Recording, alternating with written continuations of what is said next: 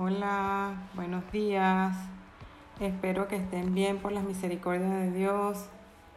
Hoy 9 de junio 2021. Bendiciones miles a todos.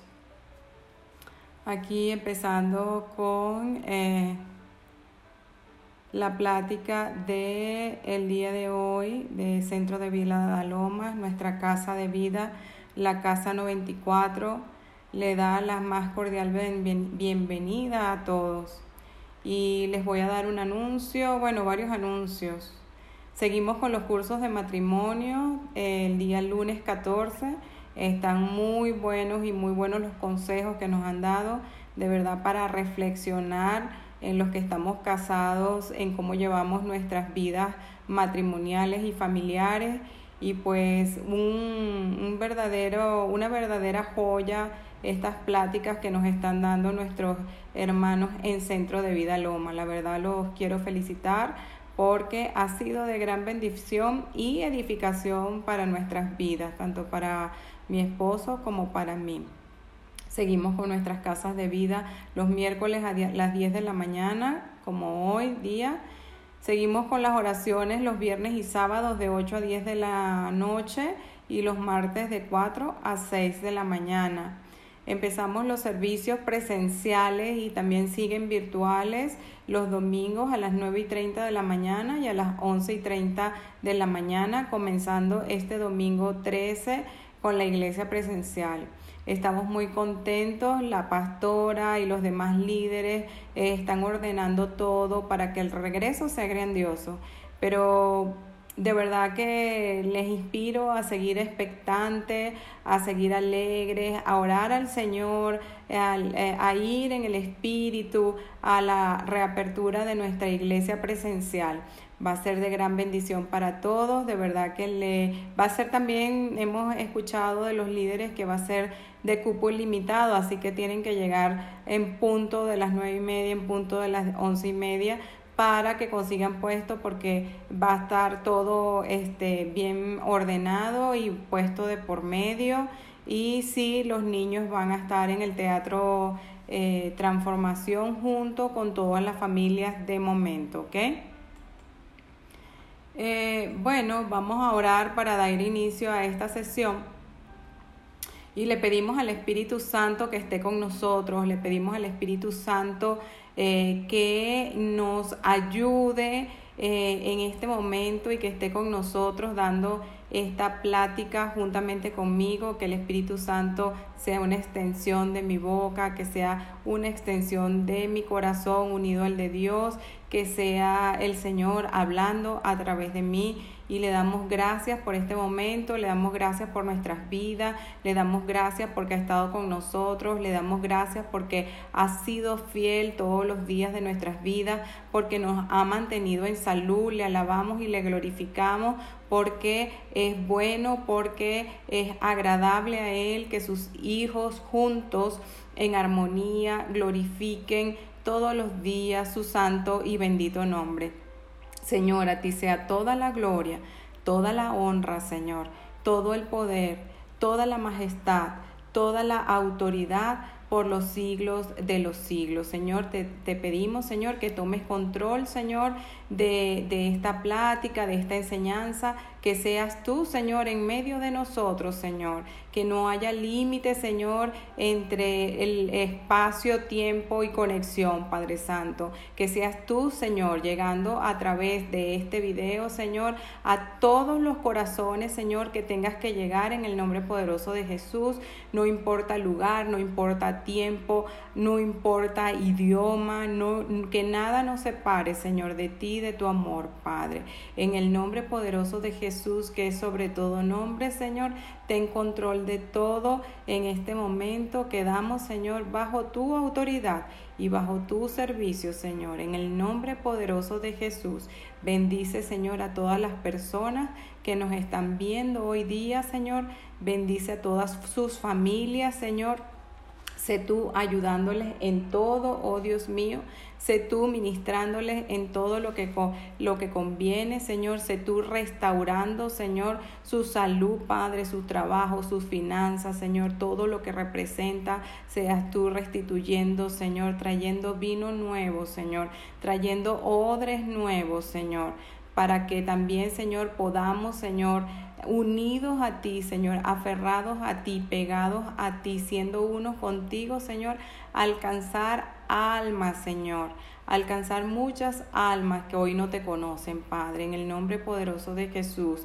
Te lo pedimos, Señor. Creemos, Señor, que tú estás en medio de todas estas cosas, Señor. Creemos que tú estás en medio de esta enseñanza, Señor, y que tú vas a llegar, Señor, a donde tengas que llegar en el nombre poderoso de Jesús. Bueno, mis queridos, hoy vamos a tener la lección 23 del manual de casa de vida y la lección se llama religiosos y legalistas no. Religiosos y legalistas no. Y tenemos en el diccionario como definición de religioso aquellas personas que procesan o que profesan una religión, la practican, practican todos sus preceptos y viven y actúan de acuerdo de ella. Pero este concepto es según el diccionario. En el argot propio de las iglesias, podríamos decirlo así, propiamente dicho, eh, podemos entender que religioso es todo aquel que aparentemente, que aparentemente cumple, ¿verdad? Todo lo que exige su religión, más su corazón podría estar eh, lejos de Dios. Puede ser en etapas, puede ser en algún momento, o puede ser también este, que se haya convertido a una religión, pero que su corazón siempre haya estado alejado de Dios, simplemente están allí por aparentar, ¿verdad? Este, em, pero ¿qué les puedo decir de, legalista? Legalista según el diccionario, es todo aquel eh, que cumple excesivamente y literalmente las leyes. Es el que está rigurosamente todos los días allí cumpliendo, cumpliendo lo que tiene que cumplir, o sea, cumpliendo lo que en su mente está establecido. Este, pero esto es en términos en de diccionario, en términos de iglesia, legalista igualmente es aquella persona altamente preocupada por el cumplimiento y el de lo establecido en las leyes que rigen su religión, pero no están al pendiente o buscando el autor o consumador de su fe. Pero esto tampoco implica de ser legalistas y religiosos que nosotros por no serlo, ¿verdad? Vayamos a dejar de cumplir la palabra de Dios o vamos a dejar de caminar en la palabra de Dios en nuestro diario vivir. Debemos de tener una relación con Dios y una relación con Dios es también es buscar la presencia de Dios, estar lleno de su Espíritu Santo y tener una muy buena relación con Él. Pero fíjense que el verso clave de esta lección lo tenemos en Mateo 23, 24. Dice, ¿por qué atan cargas pesadas y difíciles de llevar y las ponen sobre los hombros de los hombres? Pero ellos ni con un dedo quieren moverla. Fíjense que este versículo nos habla aquí en Mateo de las tradiciones de los fariseos y sus interpretaciones al aplicar la ley. Ellos llegaron y querían aplicar la ley para todos los demás hombres menos para ellos mismos. Sus leyes no eran tan malas y Jesús muchas este, las considera buenas, pero eh, lo que Jesús en, el, en, en, la palabra de Dios eh, trata eh, o desecha o no le gusta es que estos legalistas querían aplicar la ley para los demás y ellos no querían cumplirla propiamente dicho, ¿no? Al obedecer las reglas, no para honrar a Dios, sino para sobresalir. Ellos, ellos obedecían no para honrar a Dios, sino para decir, ay, aquí estoy yo, el bueno, el bendito, el santo, el puro, el honesto. Y bueno, una vez más les digo, Jesús no condonó las leyes. De, de estos fariseos, sino él lo que condenaba era la hipocresía de esto. El objetivo de esta lección es reconocer las actitudes y conductas legalistas en nuestra propia vida cristiana. Debemos de reconocer cuáles son nuestras actitudes en nuestra vida actual y, tenemos que desecharla, renunciar a ellas para llenarnos del amor y la misericordia de Dios. Entonces, ¿cuál es el objetivo? Reconocer las actitudes legalistas en nuestras vidas y renunciarlas para llenarnos del amor de Dios este, y de sus misericordias. El término legalista religioso no se utiliza en la Biblia como tal, pero sí se describe cómo operan estos espíritus malignos. Lo vemos en los encuentros que tuvo el Señor Jesús con los fariseos en su tiempo, que eran gentes incongruentes y de apariencia que el propio Señor llamaba, entre, entre otras cosas, los llamaba hipócritas, porque no vivían lo que predicaban. O sea, ellos querían que todos los demás cumplieran sus normas y cumplieran sus leyes, mas ellos estaban apartados de ellas, no lo vivían. O sea, simplemente por fuera de apariencias, pero por dentro no la vivían. Fíjense lo que dice Mateo 23, 27, 28. Ay de vosotros, escribas y fariseos, hipócritas, porque sois semejantes a sepulcros blanqueados, que por fuera la verdad se muestran hermosos, mas por dentro están llenos de huesos muertos y de toda inmundicia. Así también vosotros, por fuera la verdad os mostráis justos a los hombres, pero por dentro estáis llenos de hipocresías y de iniquidad. Fíjense que sepulcros blanqueados se usa para tachar a alguien hipócrita, falsante, fariseo, incongruente con sus ideas, alguien que predica que bebe agua cuando bebe vino. Sepulcros blanqueados es sinónimo de ocultamiento de la corrupción. Jesús desautoriza a las personas que cuidan su buena opinión ante los demás, pero por dentro están llenos de maldad.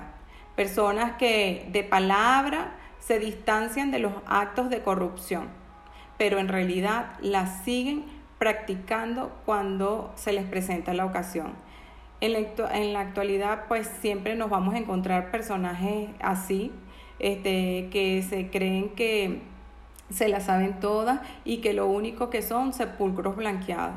Mucha palabra, pero de corazón no la practican ni mucho menos conocen eh, al verdadero Dios. Tenemos que tener mucho cuidado con esto. Este, Dios no puede ser burlado. Dios conoce nuestros corazones y sus intenciones y lo que Él desea es que seamos un solo corazón con el Señor que andemos en su verdad, que estemos alineados y enfocados a su palabra y que seamos realmente genuinos, personas que lo que, lo que predicamos, lo que, lo que confesamos con nuestra boca, ¿verdad? Lo practiquemos genuinamente, que seamos transparentes y que, sea, y que tengamos una vida este, en verdad, en la verdad del Señor. El punto uno del manual habla de la religión y nos dice que es el esfuerzo del hombre por religarse o reconectarse con Dios. La etimología del vocablo proviene del latín religios, religionis, que procede del verbo religarse, del prefijo re, que indica repetición del vocablo ligare, ligar, unir. La religión es un sistema de creencias y de vida que busca ligar fuertemente al ser humano con Dios. De este modo, la religión es la acción y el efecto de los seres humanos de conectarse con Dios. ¿Cuál Dios? Podemos decir que cualquiera, ¿verdad? Porque nosotros sabemos que en nuestra fe cristiana es Padre, Hijo y Espíritu Santo, un solo Dios, que mora en nosotros una vez que nosotros le confesamos a Cristo, porque Cristo es el puente que nos lleva a, reconciliarnos con el Padre. Este, pero en otras religiones se venera a la vaca, al agua, a la estampita, al cuadro. Entonces, este, para las diferentes religiones hay, eh, tienen pues un Dios, ¿no? En la actualidad, las religiones son un conjunto de creencias, de preceptos, de costumbres, de rituales, de símbolos sobre cuestiones de carácter existencial y moral y espiritual del ser humano con Dios. Siempre el hombre va a querer conectarse con Dios porque esa es nuestra esencia, esa es nuestra naturaleza, este, de que existe un ser que nos creó, un ser superior y supremo y el hombre siempre va a tener ese, esa búsqueda, esa búsqueda. A veces nos, este, eh, nos perdemos en, en, esa búsqueda de Dios, pero siempre que nosotros le pidamos de corazón sincero que nos lleve, que nos conduzca a donde Él está, donde eh, lo podemos conocer en espíritu y en verdad, Él nos va a guiar siempre. La Biblia nos muestra que desde la caída de Adán el ser humano está separado con Dios por el pecado y desea tener un, un, un nombre y una reputación basadas en logros y esfuerzos. El hombre desea hacerse famoso buscando llegar con sus obras incluso hasta el cielo. Entonces, esto, esto es verdad, estamos separados este, de Dios este, por el pecado original, el pecado del Génesis, ¿verdad? En donde Adán fue expulsado del Edén y, y, el, y el Señor tuvo que buscar la manera apropiada para volver a reconectar con el hombre, ¿no? Ya quedamos separados en esa, en esa oportunidad, pero una vez que nosotros confesamos a Cristo como nuestro Salvador, creemos en nuestro corazón y lo confesamos con nuestra boca, somos salvos y empieza entonces un camino con el Señor. ¿Se acuerdan de la torre de Babel? En la torre de Babel ellos querían este, llegar al cielo por sus propios logros, haciendo una torre que llegara hasta el cielo y estas cosas siempre el hombre va a buscar reconectarse con Dios. Este, su vacío existencial junto con la naturaleza trascendente que Dios mismo le dio al hombre lo mueve, ¿verdad? Internamente a buscar de su creador y hacer esfuerzos para conectarse, para congregarse, para agraciarse, para este, de alguna manera eh, eh, reconectarse con ese supremo ser. El punto 2, eh, bueno, Eclesiastes 3, 11 dice, todo lo hizo Dios hermoso en su tiempo y ha puesto eternidad en el corazón de ellos, sin que alcance el hombre a entender la obra que ha hecho Dios desde el principio hasta el fin. Mis queridos, la obra de Dios es inescrutable. la obra de Dios mucho no la podemos entender pero si buscamos su presencia de continuo y buscamos estar allí este, pidiéndole al Señor que nos revele de su palabra, que nos revele su amor, que nos revele su grandeza, vamos a estar, este, el Señor va a tener una comunicación con nosotros y nosotros eh, en el tiempo vamos a ir entendiendo un poquito de la grandeza del Señor, porque nuestra mente es finita, mis queridos, pero la mente del Señor es infinita. No podemos en ningún momento de nuestras vidas tratar eh, de, de entender la obra de Dios, ni decir Dios obra por aquí, obra por allá, porque con cada uno el Señor obra diferente. El Señor se muestra diferente según lo que cada uno cree en nuestra fe, en nuestras convicciones. Si yo creo que Dios es infinito, que es ese Dios que abrió el mar rojo en un momento para que pasara su pueblo,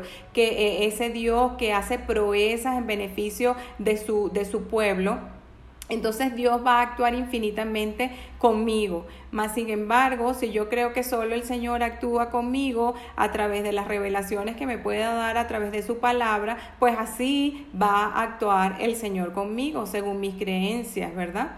Entonces, el punto 2 del manual dice una relación personal con el Creador una relación personal con el Creador. Y eso es lo que el Señor quiere de nosotros, mis queridos, que nosotros tengamos una relación personal, que no lo consideremos distante, porque Él está muy cerca de nosotros. Él está, como dice la palabra en Apocalipsis, a la puerta llamando todo el tiempo y esperando que nosotros seamos de oidores, para que nosotros oigamos ese llamado y para que nosotros podamos abrir la puerta y Él desea entrar y comer con nosotros y llenarnos de su amor, llenarnos de sus bendiciones, llenarnos de su sabiduría, llenarnos de su inteligencia. Recuerden que siempre les he dicho que el Señor no está lejano, Él está cercano y Él lo que desea es que nosotros abramos esa puerta para que Él pueda instruirnos en toda su verdad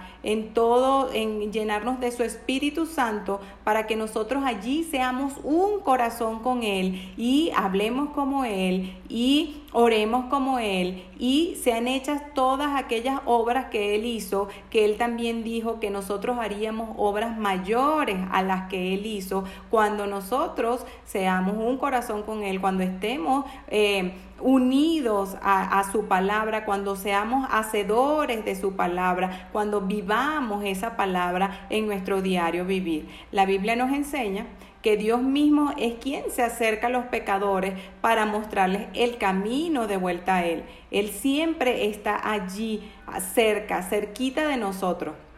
Para, para, para, guiarnos, para alumbrar ese camino, para quitar toda piedra de tropiezo, ¿verdad? La bancarrota espiritual en que se encuentra la humanidad la imposibilita para religarse con su creador, pero Él está allí siempre haciéndonos el llamado.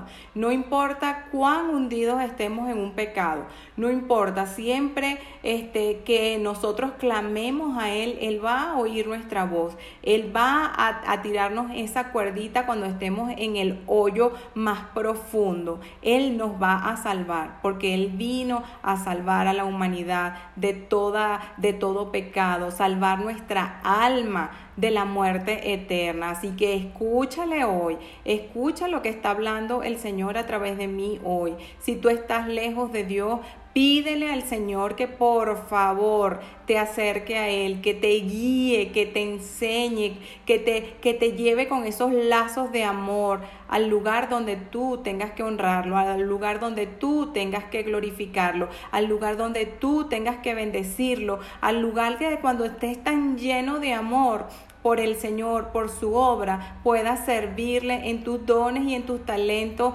porque Dios nos da a todos este, de su favor, de su gracia y nos da de sus talentos para que nosotros los pongamos por obra en el servicio. Por eso Dios toma la iniciativa de salvarnos, ofreciéndole la redención por medio de la obra de su Hijo Jesucristo. No rechacemos a Jesús, por favor. No rechacemos a Jesús. Jesús está allí estirando su mano para tomarte y para llevarte y para guiarte, para bendecirte. ¿Ah? Él quiere que tú seas salvo hoy. Así que confiésale, abre tu corazón. Cree que Él murió por ti para salvación. Cree que, que, que, que Él es tu Salvador y que por medio de Él va a venir tu redención y que por medio de Él vas a empezar a santificarte y que Él te lleva al Padre. Marcos 10:45 dice, porque el Hijo del Hombre no vino para ser servido, sino para servir y para dar su vida en rescate de muchos. Y muchas veces nosotros no queremos eh, servir sino ser servido. Ay, tráiganme, búsquenme, háganme el Señor, Rey de Reyes, señores señores, el, el Dios, Dios con nosotros, Emmanuel. El Señor vino, vino a servirnos, vino a demostrarnos que, que puede ser Rey, que puede ser Dios, y sin embargo vino y se despojó de su grandeza, de su deidad, y nos vino a rescatar y a enseñar el camino. Así que Él es nuestro hermano mayor, nosotros debemos de seguirle. Dice Juan 3:17, porque no envió Dios a su Hijo al mundo para coordenar al mundo, sino para que el mundo sea salvo por Él. Y muchas veces nosotros andamos juzgando al mundo, no teniendo misericordia, no siguiendo el ejemplo de Jesús, y no haciendo las obras que el Señor nos dijo que nosotros hagamos. Así que este, reflexionemos hoy en todas las cosas que estamos practicando, pidámosle perdón al Señor, rectifiquemos el camino que Dios nos ha eh, dicho que sigamos, sigamos el camino del que Él quiere que sigamos y este, confiemos en el Señor, que Él no nos va a poner prueba más pesada de la que ya Él pasó. Él ya murió por nosotros y nosotros ahora, en su perfecto amor, en su perfecta unión, hagamos en este tiempo breve que estamos en la tierra lo que tengamos que hacer, sin condenar al mundo, siendo misericordiosos, poniéndonos realmente en los zapatos de los demás, ya dejando de verdad, deslastrándonos de esta vana manera de vivir que heredamos de nuestros padres deslastrándonos de todo ese pecado que nos acecha, porque El Señor no nos condena, ya Él nos perdonó. Ahora nosotros tenemos, tenemos que hacer el trabajo de menguar nosotros, de quitarnos toda esta carnalidad que nos acecha de, la vieja vana, eh, de la vieja naturaleza pecadora. Ya nosotros no estamos allí. No le sigamos el juego al enemigo de que nos recuerda de dónde nosotros vinimos. Nosotros tenemos que recordarle al enemigo en dónde estamos nosotros parados. Y nosotros somos hijos de Dios, nación santa, pueblo adquirido por Dios a precio de sangre, a muerte de cruz. Y todos nuestros pecados y todo lo que el enemigo nos quiera venir a acusar, tenemos que decirle, mira, allá está mi pecado en la cruz. Allá quedó clavada con Jesús. Hoy yo soy un hijo, una hija, reina, rey, príncipe, gobernador de los cielos en la tierra. Y yo, con la autoridad que me da Dios, reprendo estos pensamientos en el nombre de Jesús. Reprendo estos recuerdos en el nombre de, Jesús. Y yo estoy sentada juntamente a la diestra de Dios Padre juntamente con nuestro Señor Jesucristo. Eso es lo que dice la palabra, eso es lo que yo creo, eso es lo que yo confieso y eso es lo que decido vivir hoy.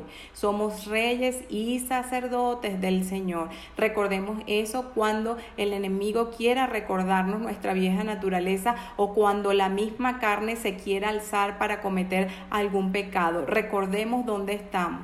Recordemos quiénes somos en el nombre de Jesús. Dice Primera de Juan 4:19, nosotros le amamos a Él porque Él nos amó primero. Él nos amó primero, Él es nuestro creador, Él es nuestro hacedor, Él es el que pone el querer y el hacer en nuestros corazones conforme a su voluntad perfecta para cada uno de nosotros. Entonces, no es que Dios me ama porque yo le amo, es que Él me amó primero y en ese amor yo también le amo. El cristianismo, el, cristianismo es, es, es Dios acercándose al ser humano personalmente para ofrecerle salvación y vida eterna con Él, no basada en ningún mérito o esfuerzo que nosotros hayamos hecho, sino es por su gracia. Dios nos salvó por su gracia, por la fe en el creer en Él. Nosotros no hicimos ningún esfuerzo, nosotros no fuimos los que morimos en la cruz, fue Jesucristo, mis queridos. Dios, por medio de la fe en Cristo, nos hace nacer de nuevo nos hace hijos e hijas de Dios, cambiándonos nuestra vieja naturaleza por la naturaleza espiritual. Entonces nosotros tenemos una nueva naturaleza eh, de hijos e hijas de Dios y vivimos y tenemos que vivir una vez que nosotros creímos, creciendo en el conocimiento a través de la renovación de nuestros pensamientos que, que se da después de nosotros escudriñar la palabra de Dios. Amén. Dice este, Juan 3:16, ¿se acuerdan? Eh, que por tal manera Dios amó al mundo que envió a su Hijo unigénito para que todo aquel que en Él crea no se pierda, mas tenga vida eterna. Y eso es lo que quiere Jesús, que todos creamos en Él y que ninguno nos perdamos, porque Él no nos vino a condenar, Él vino para que el mundo fuera salvo por medio de Él. Juan 1.12 dice, mas todos los que le recibieron, a los que creen en su nombre, les dio potestad de ser hechos hijos de Dios más a todos los que le recibieron. No todos somos hijos de Dios. Recuerden que somos hijos de Dios una vez que nosotros abrimos nuestros corazones y le recibimos y le confesamos con nuestra boca y Él nos perdona de toda maldad cuando nosotros abrimos nuestro corazón, creemos en Él y le decimos, sí Jesús, te recibo en mi corazón, eres el dueño de mi vida, este eh, perdona mis pecados, dice la Biblia que Él nos perdona, que nos recibe, que nuestros nombres estarán inscritos en el libro de la vida y que siempre decimos habrá fiesta en los cielos porque un pecador se ha arrepentido, ¿verdad? El peligro de la fe cristiana es caer precisamente en el formalismo y rituales y en legalismo. No debemos, queridos, caer en ese peligro de ser legalista, pero sí recuerden, ni, ni legalista ¿verdad? Este, eh, ni religiosos, pero sí recuerden que sí debemos de leer las escrituras, sí debemos escudriñar las escrituras, sí debemos bajarlas al corazón y sí debemos ponerlas por obra. Eso no implica, ¿verdad?, este, que somos religiosos y legalistas, sino que el religioso y el legalista, recuerden, es el que quiere hacer que, que eh, que cumple una religión, que cumple los formatos de una religión, pero exteriormente, por dentro, no tiene temor de Dios y no vive esa, esa palabra, no, no tiene una comunión real con Dios, ¿verdad?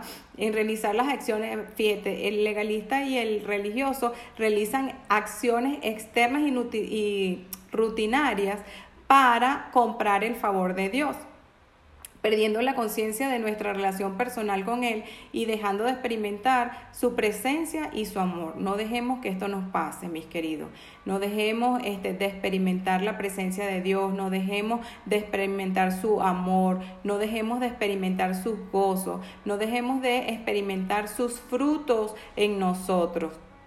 ¿Verdad? Este, eh, debemos de experimentar su amor porque eso es lo que nos mueve a vivir en verdad, a ser transformados en su carácter y en acciones, en parecernos al Señor Jesucristo, ¿no? Así es como la fe en Cristo se va muriendo, sustituyéndose la rutina y costumbre que nos seca y nos corrompe al amar a Dios, a su prójimo y a nosotros mismos. Entonces no dejemos que el legalismo y la religión invadan nuestras vidas. Esto no se habla mucho en las iglesias, sí, a veces decimos, este es legalista, este es religioso, pero a veces, mis queridos, debemos de escudriñar nuestros corazones todos los días y debemos de pasarlo siempre por el filtro y por el fuego de la palabra de Dios para que nosotros no caigamos en esto, porque a veces, mis queridos, nosotros hablamos mucho de estas cosas y a veces estamos cayendo, ¿verdad?, en, en, en esta condenación de ser legalistas y religiosos y a veces dañamos mucho a nuestros hermanos, a nuestros prójimos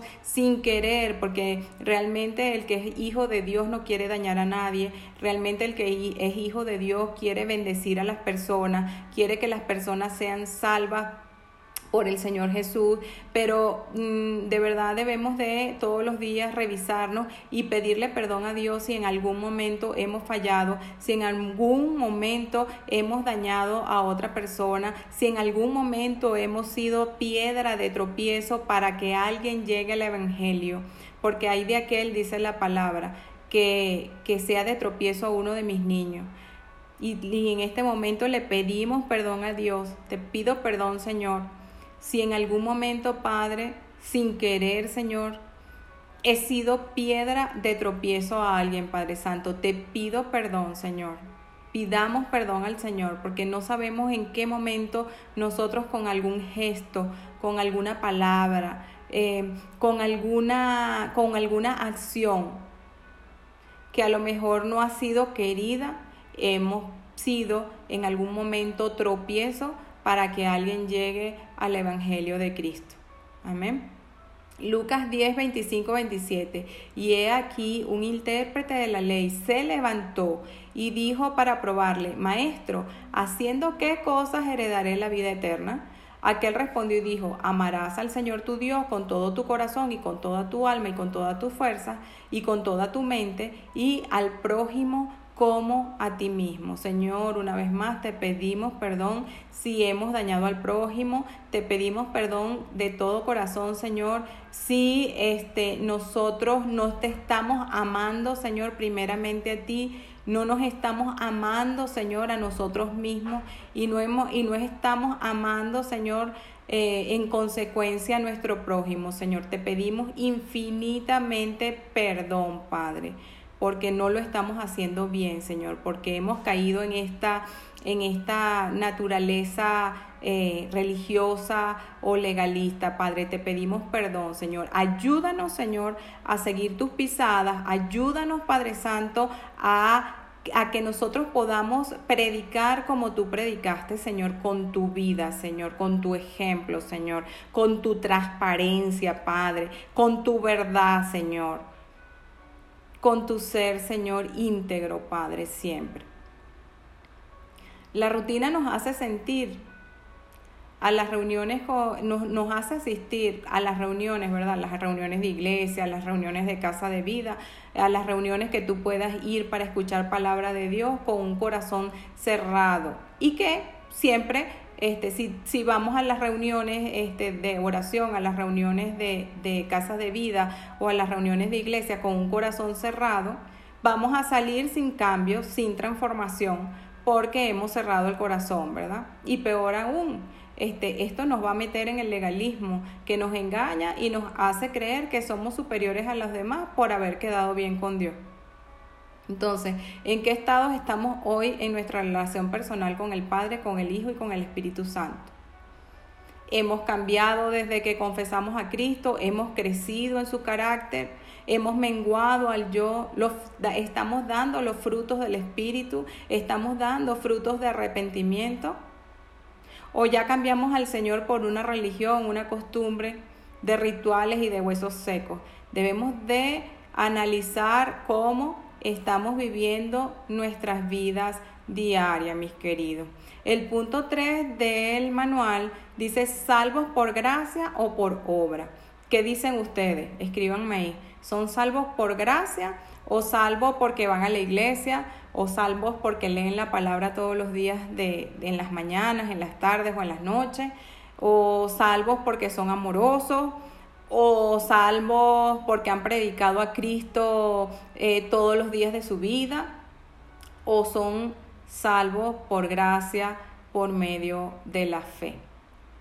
Es muy peligroso convertirnos en personas que queremos, eh, que queremos hacernos justos por nuestros propios esfuerzos o por, o por apariencia y no honrando al Señor ni dándole gloria a Él. A lo largo de la historia de la iglesia, el gran debate ha sido cómo somos salvos, por gracia o por cumplir la ley. Sí, mis queridas Ana y Elizabeth, por gracia, por gracia, por medio de la fe, somos salvas, salvos. El legalista religioso considera que puede ser salvos por obra. Y esto no es así, no somos salvos por obra.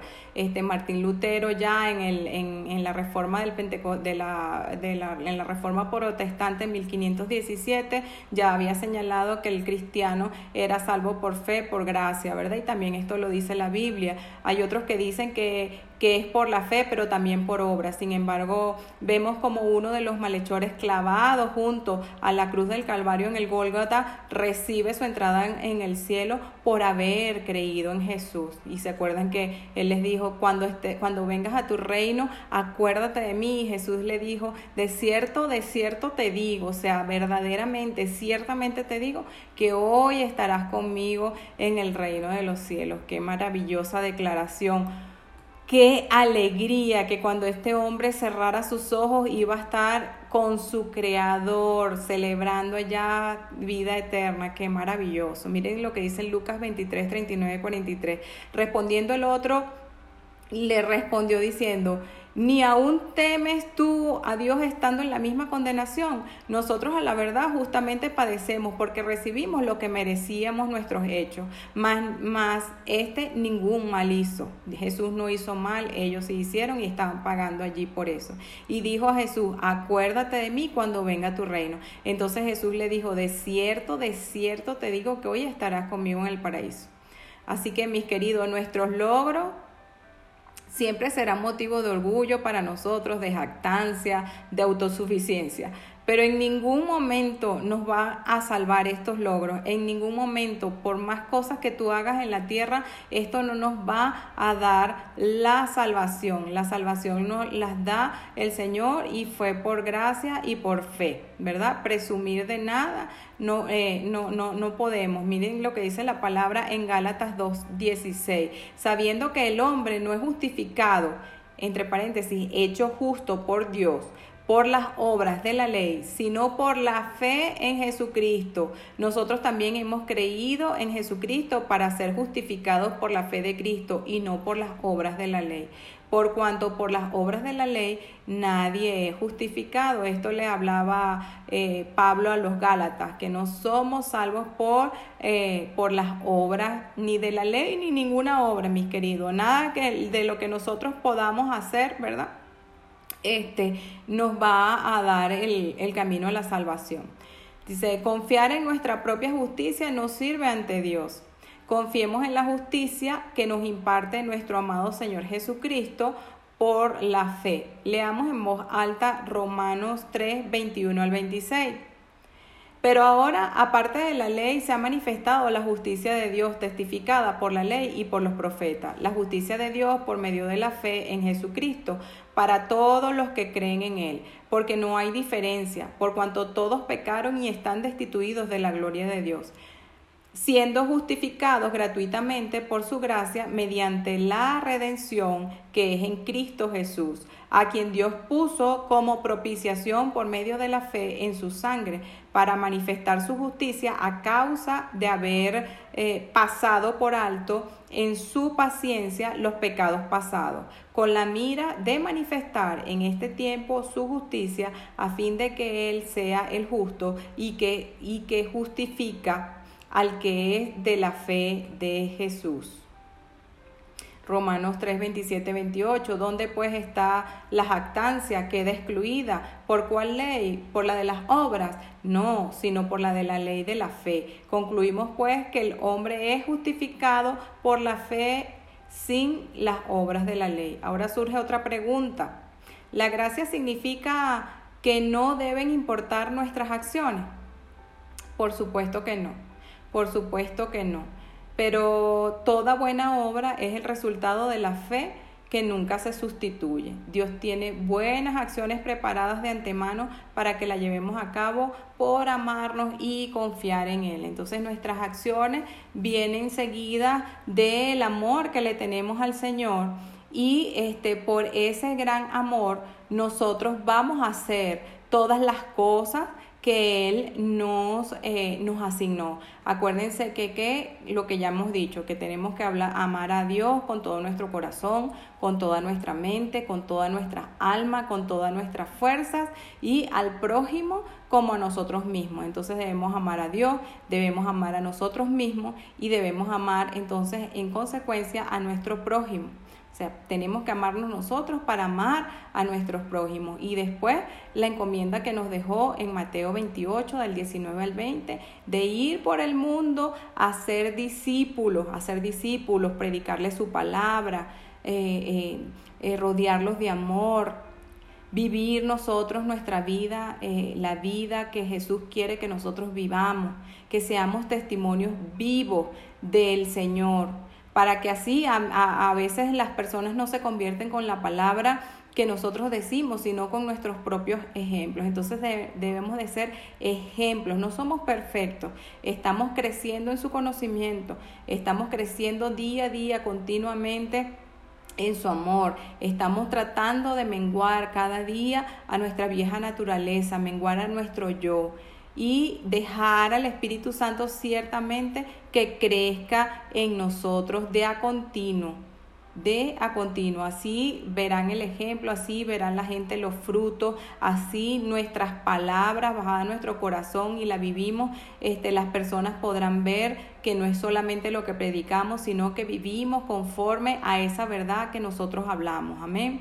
Entonces en Efesios 2, 8, 10 dice, porque por gracia soy salvo, por medio de la fe, y esto no es de vosotros, pues es don de Dios, no por obras, para que nadie se gloríe, porque somos hechuras suyas, creados en Cristo Jesús para buenas obras, las cuales Dios preparó de antemano para que anduviésemos en ellas. Somos hechuras suyas y somos eh, creados también para hacer buenas obras. Dice aquí que en Efesios 2, 8 eh, al 10 que Jesús la preparó de antemano para que nosotros anduviéramos en ella. Él murió en la cruz, él vino antes de morir a la cruz, hizo esos tres años de ministerio, nos enseñó todo lo que nos tenía que enseñar para que nosotros viviéramos conforme a sus enseñanzas, ¿verdad? Para que nosotros viviéramos deslastrados del humanismo, para que nosotros viviéramos deslastrados del legalismo, para que nosotros viviéramos de, deslastrados, ¿verdad? De la religiosidad. Em, el artículo, el punto 4 de, del manual dice peligros del legalismo y la religiosidad peligros del legalismo y la religiosidad. Entonces dice, la gente legalista y religiosa es peligrosa. Claro que sí, no podemos ser legalistas y no podemos ser religiosas sin ser peligrosos. Esto va de la mano, mis queridos. Se hace mucho daño y daña a la iglesia. El Señor traía en la mira a los fariseos y a los escribas en su tiempo por estas razones. Entonces, debemos deslastrarnos, como ya les dije, del legalismo y de la religiosidad porque esto hace mucho daño a la religión. No podemos decir que amamos a Cristo cuando estamos dañando a nuestro prójimo. No podemos decir que amamos a Cristo cuando eh, no, no, somos humildes. No podemos decir que, eh, que amamos a Cristo eh, cuando no somos dadivosos. No podemos decir que amamos a Cristo cuando andamos murmurando, cuando andamos en rencilla, cuando andamos en contienda, cuando nuestra humanidad está bien enraizada en las, en las obras de la carne y no en las obras del espíritu. Tenemos que tener mucho cuidado. Fíjense, les voy a ir leyendo partes de Mateo 23 en donde Jesús, ¿verdad? Le hablaba duro a los fariseos, pero les, se las quiero mm, eh, comentar para que no caigamos en esto, mis queridos, para que no andemos bajo la ley de los fariseos, para que no andemos como ellos anduvieron, porque de verdad que esto es cosa abominable delante de la, delante de la presencia de nuestro Dios. Dice, entonces habló Jesús a la gente y a sus discípulos diciendo, en la cátedra de Moisés se sientan los escribas y los fariseos, así que todo lo que digan que guardéis, guardarlo y hacerlo, mas no hagáis conforme a sus obras, porque que dicen y no hacen. Entonces los fariseos decían y no hacían. Querían que la gente cumpliera todas las obras y los mandatos y las leyes que ellos establecían, pero ellos no estaban haciendo ni cumpliendo todas estas cosas. Y, y, entonces aquí viene el versículo clave que le estamos hablando de, de la lección que era Mateo 23.4 y dice, ¿por qué atan cargas pesadas y difíciles de llevar a las personas sobre los hombros de los hombres, pero ellos ni con el dedo quieren moverlas, ¿no? Antes hacen todas las obras para ser vistos por los hombres. Fíjense que ellos en su corazón lo que no estaba el buscar a Dios y hacer su voluntad y, y estar delante de su presencia, sino que hacían las obras para, que, para ser vistos, para ser aplaudidos por los hombres. Esto Dios no le agrada, mis queridos. Si estamos haciendo esto en nuestras congregaciones, de que estamos haciendo las cosas para que nos vean nuestros líderes, para que nos vean nuestros pastores, este, eh, pidamos perdón a Dios una vez más este, y entreguemos esta cuestión al Señor para que el Señor nos ayude, nos perdone primeramente y nos ayude a ser personas auténticas, a ser personas transparentes y que hagamos todo de corazones sinceros pues ensanchan sus eh, filanterías y extienden los flecos de sus mantos y aman los primeros asientos en las cenas y las primeras sillas en las sinagogas y las salutaciones en las plazas y los hombres los llaman rabí, rabí. Pero vosotros no queréis que os llamen rabí, porque uno es vuestro Maestro, el Cristo, y todos vosotros sois hermanos. Y no llaméis Padre vuestro a nadie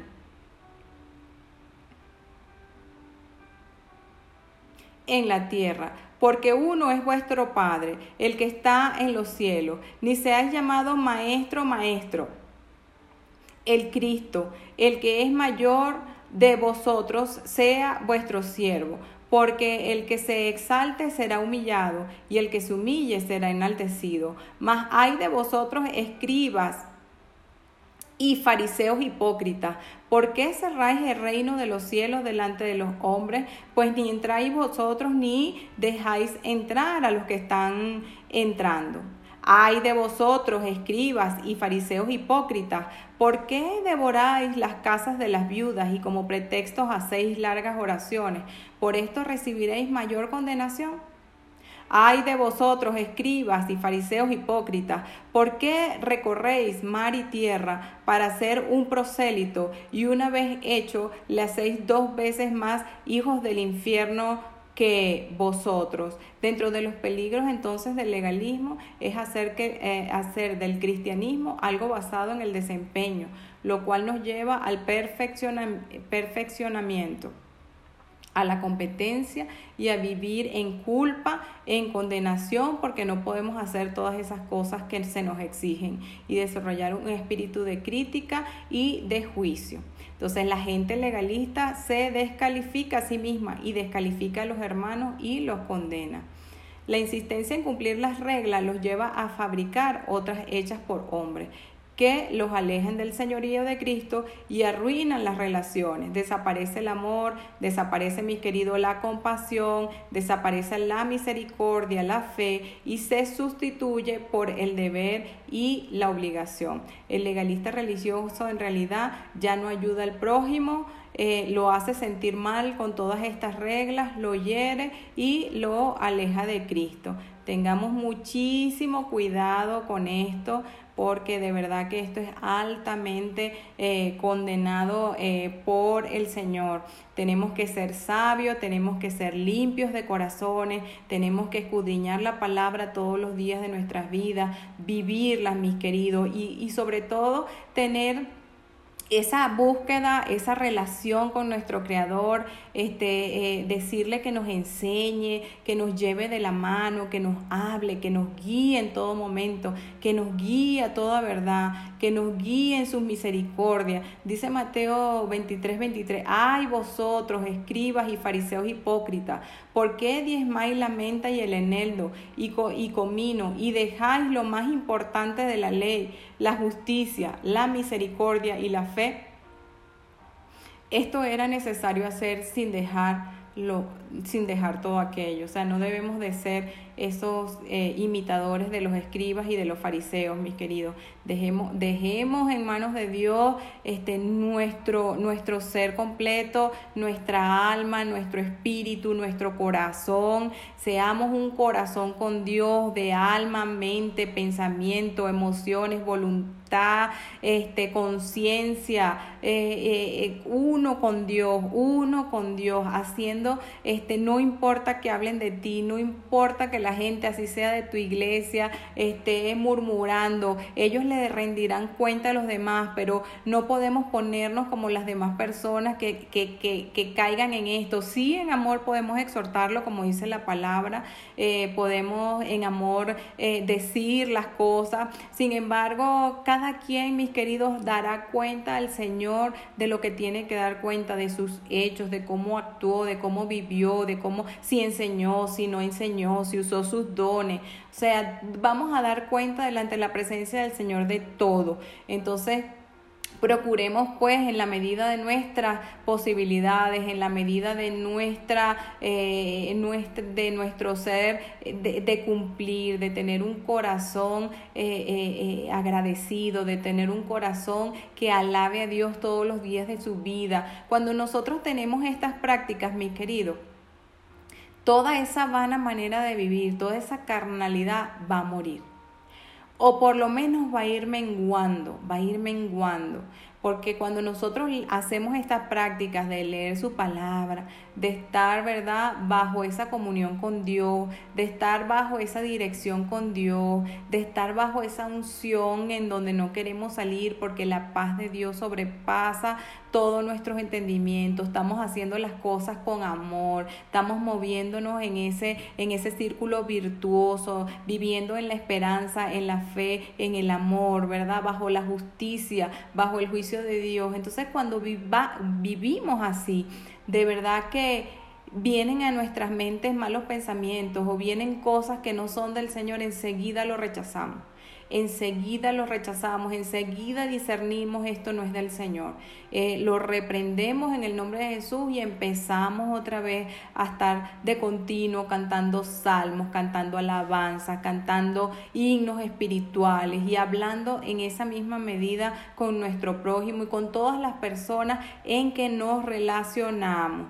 Porque fíjense que la Biblia dice que hasta nuestro peor enemigo, cuando nosotros estamos asidos de Dios, cuando nosotros estamos en una relación, en una comunión con el Señor, hasta nuestros enemigos tienen paz con nosotros. Imagínense entonces cómo es nuestro andar de bendición para los demás, cómo es nuestro andar de, de armonía con los demás, que hasta nuestros enemigos van a estar en paz con nosotros. ¿No? Fíjense lo que dice Mateo 12, 9 al 14. Pasando de allí vino a las sinagogas de ellos, y he aquí había allí uno que tenía seca una mano, y preguntaron a Jesús para poder acusarle, ¿es lícito sanar en el día de reposo? Él les dijo, ¿qué hombre habrá de vosotros que tenga una oveja, y si ésta cayere en un hoyo en el día de reposo, no le eche la mano y la levante? Pues ¿Cuánto más vale un hombre que una oveja? Dice Jesús. Por consiguiente es lícito hacer el bien en el día del reposo. Entonces dijo aquel hombre, extiende tu mano. Y él la extendió y le fue restaurada, sana como la otra. Y salidos los fariseos, tuvieron consejo contra Jesús para destruirle. Los fariseos, mis queridos, en la época aquella no querían que Jesús hiciera nada que estuviera en contra de sus leyes, porque esto, eh, al decir de ellos, al pensar de ellos, estaría moviéndolos, ¿verdad? Del, del, del judaísmo, del fariseísmo, a otras creencias. Entonces ellos eran muy muy respetuosos de que todo lo que ellos habían hecho en sus normas se cumpliesen en el tiempo. Espero, mis queridos, que hasta aquí hayamos entendido algo. Espero que sus corazones y mi corazón haya sido redarguido de pecado, juicio y justicia. Espero que esta palabra este, haya sido puesta en los corazones, en ese, en ese lugar y en ese espacio en que el Señor tenía que hablarnos a cada uno. A mí me habló siempre la palabra, incluso dada por mí misma. Siempre el Señor este, me edifica y me inspira a seguir viviendo una vida agradable a Él. Les repito, no somos perfectos, estamos creciendo, hay cosas que debemos mejorar, hay cosas que todavía debemos de dejar este, atrás, deslastrarnos de todas estas cosas, pero este, nuestra vida continua es, es de continuo, valga la redundancia, continuo crecimiento. Entonces vamos a orar, vamos a pedirle al Señor este, que esté con nosotros, vamos a pedirle al Señor y, poner delante del Señor y renunciamos a todas estas prácticas religiosas, a todas estas prácticas legalistas, estas prácticas que no nos ayudan en nuestro corazón, estas prácticas que este, nos hunden a veces en, en hacer cosas y nos cansan. Señor, renunciamos a todas estas prácticas, las dejamos, Señor, delante de ti. Nos arrepentimos, oh Dios mío, hoy mismo de esta falta de amor, de esta falta de compasión, de esta falta de misericordia y fe, Señor. Decidimos vivir, Señor, bajo tus preceptos. Decidimos vivir, Señor, bajo tu gracia, bajo tu amor, Señor, bajo tu justicia, bajo tu bondad, oh Dios mío. Te pedimos hoy, Espíritu Santo, que nos des fuerza, Señor, que nos des fuerza de búfalo, que nos des fuerzas de las águilas, Señor, como dice tu palabra, Padre, para andar en el amor, para andar en la gratitud, Señor, para que nos ayude, Señor, en todo momento, Señor, a ir a ti, Señor, a crecer en tu carácter, Señor, a menguar nosotros en nuestras prácticas vanas, Señor, en nuestras prácticas incorrectas, Padre Santo.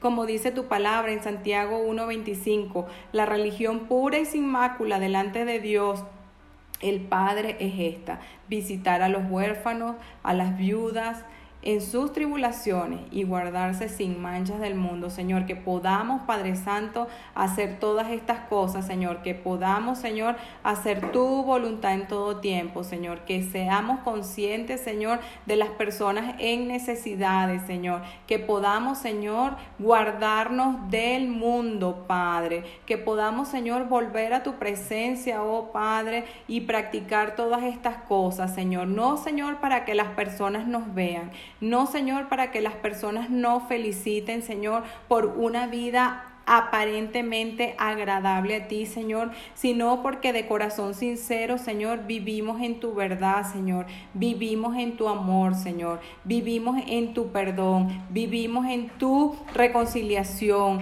vivimos en tu fe, vivimos en tu esperanza, Padre. En el nombre poderoso de Jesús, que sobre todo nombre, Señor, te doy gracias, Padre.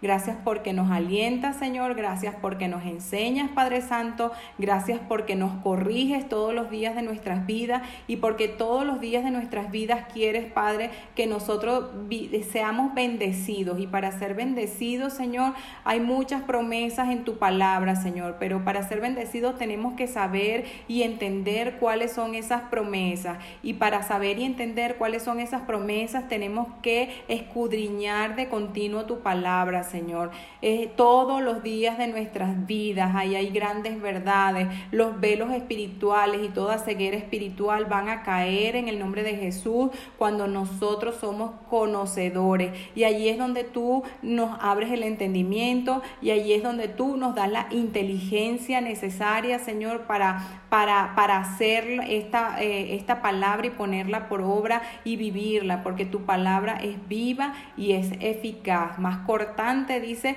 que espada de doble filo y penetra hasta partir el